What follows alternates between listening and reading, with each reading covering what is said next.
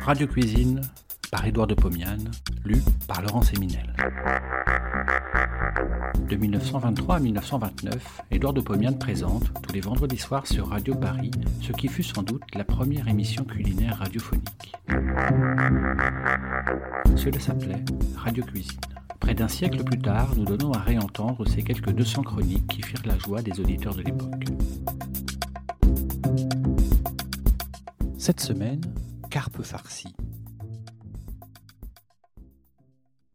En ce moment, Paris regorge de carpes, de carpes vivantes.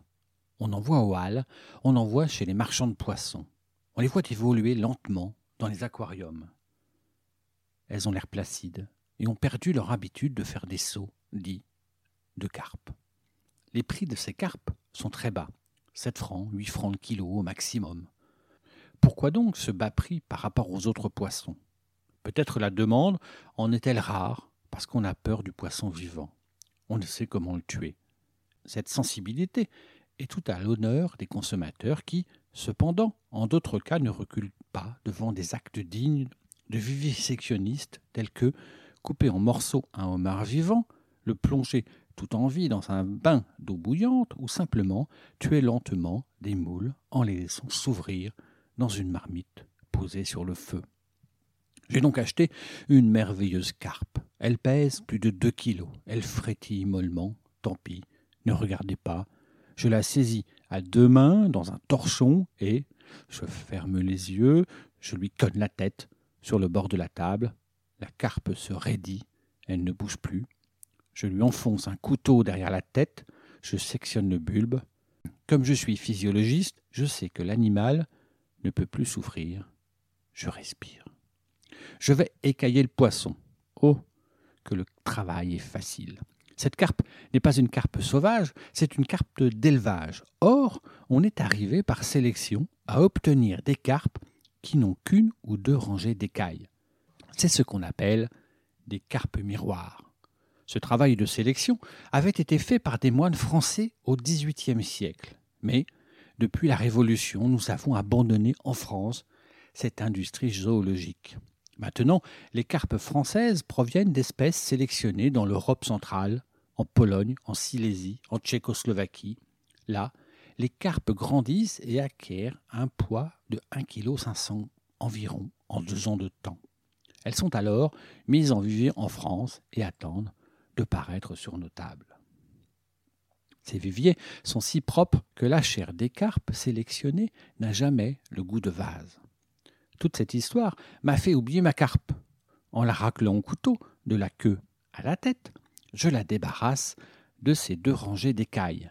Avec des ciseaux, j'ébarbe toutes les nageoires, je lave le poisson, avec un couteau bien effilé, j'incise le dos le long de la nageoire dorsale, je fais pénétrer la lame jusqu'aux os. J'écarte les chairs avec une serviette, je gratte les os en rasant les côtes.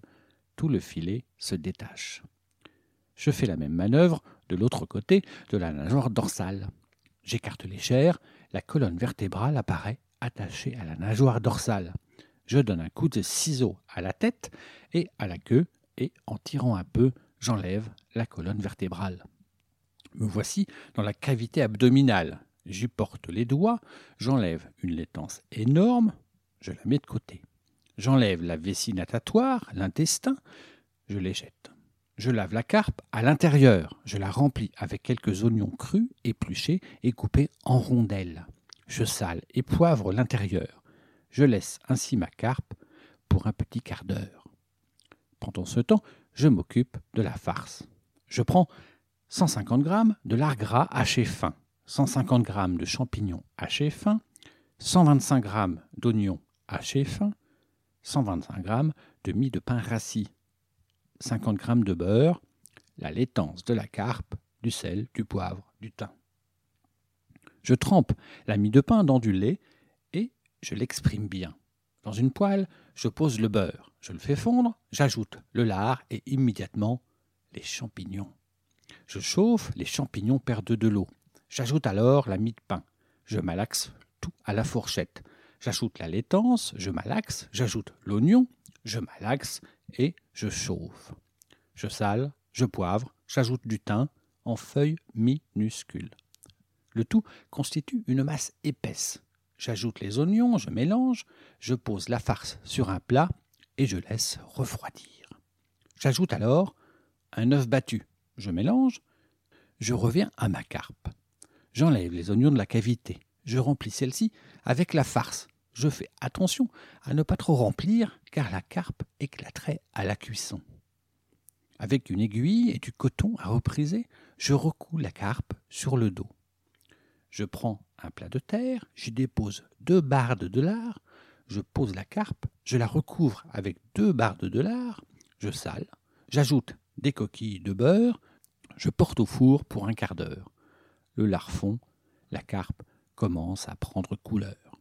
Alors, je verse dans le plat une demi-bouteille de Bourgogne rouge bouillant.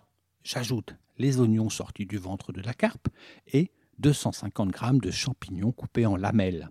Je sale, je poivre, j'ajoute du thym. Je laisse cuire au four pendant 45 minutes, tout en arrosant, en humant, en admirant, en rajoutant du vin rouge au fur et à mesure de l'évaporation. Je sors le plat du four. Dans un bol, je manie à la fourchette une cuillère à café de farine avec 60 g de beurre. Je dépose des noix de ce beurre dans le plat je remue à la cuillère avec beaucoup de précaution. La sauce se lie, devient onctueuse, je porte le plat à table.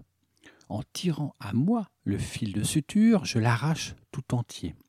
Je découpe facilement la carpe désossée en tranches comme un rôti. Je donne à chacun une tranche, des champignons, de la sauce et un verre de Bourgogne. Je n'entends plus rien.